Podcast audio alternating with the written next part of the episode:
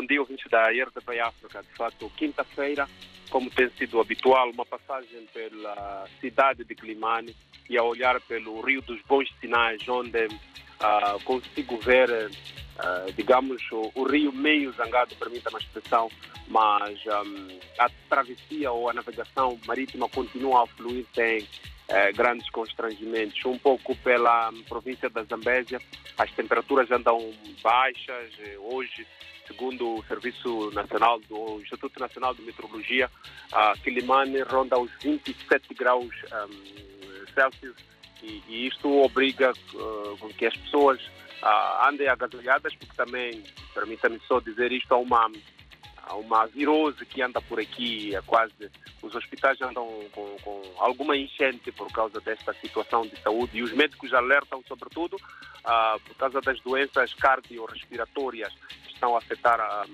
maior parte da, da, da população desta cidade e não só da província da Zambésia no geral, mas não é das doenças das doenças cardiovasculares nem das temperaturas que vamos falar hoje a partir daqui do Diário da Zambésia. A manchete hoje é mesmo o roubo de tablets. É na semana passada avançamos aqui uma notícia segundo a qual uh, houve roubo de 30 tablets um, na direção provincial da Juventude, Emprego e Desporto e exclusivo o Serviço Nacional de Investigação Criminal na província da Zambésia diz que recebeu a queixa e está a investigar ao detalhe para compreender como é que estes dispositivos móveis terão saído de uma instituição pública e até agora não há digamos, o, o, retorno não é possível, não foi possível ainda conseguir. É uma manchete que praticamente cobre toda a capa, pode ser vista na íntegra.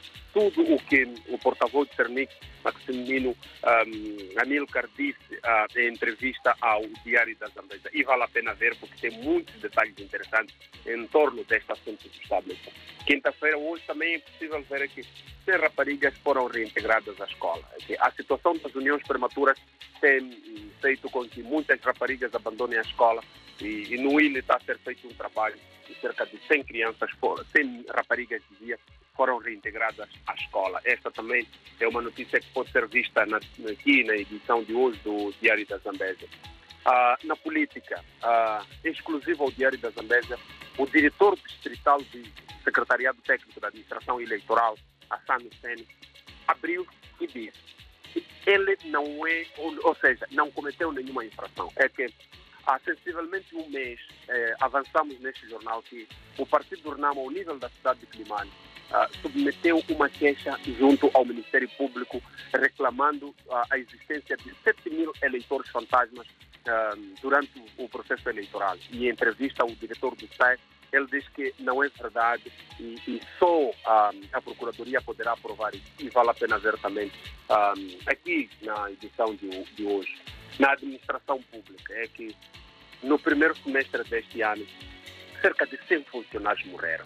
Ah, na semana passada, 23 de junho, dia da função pública, ah, foram avançados números bastante tristes, é que ah, as pessoas estão a morrer, os funcionários estão a morrer e as doenças são diversas e, e é uma situação que preocupa bastante o governo. Na, na área de construções, é que depois de muito tempo, o centro de saúde de manhã, alguns na cidade de Climane, já tem um novo empreiteiro, porque, como se sabe, a cidade de Climane tem problemas uh, de unidades sanitárias e o setor de saúde consegue, uh, ou seja, desembolsa cerca de 100 mil meticais para arrendar um espaço onde é uma unidade sanitária.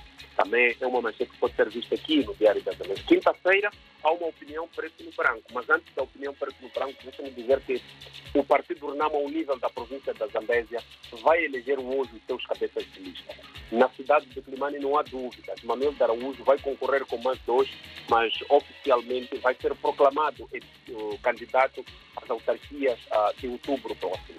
Esta é, era mesmo uma espécie de rodapé e dizia eu, quinta-feira uma opinião preto no branco inversa ah, aquele que foi o desempenho do Clube Ferroviário de Climane durante a primeira volta do Moçambola, ou seja, o Campeonato Nacional de Futebol.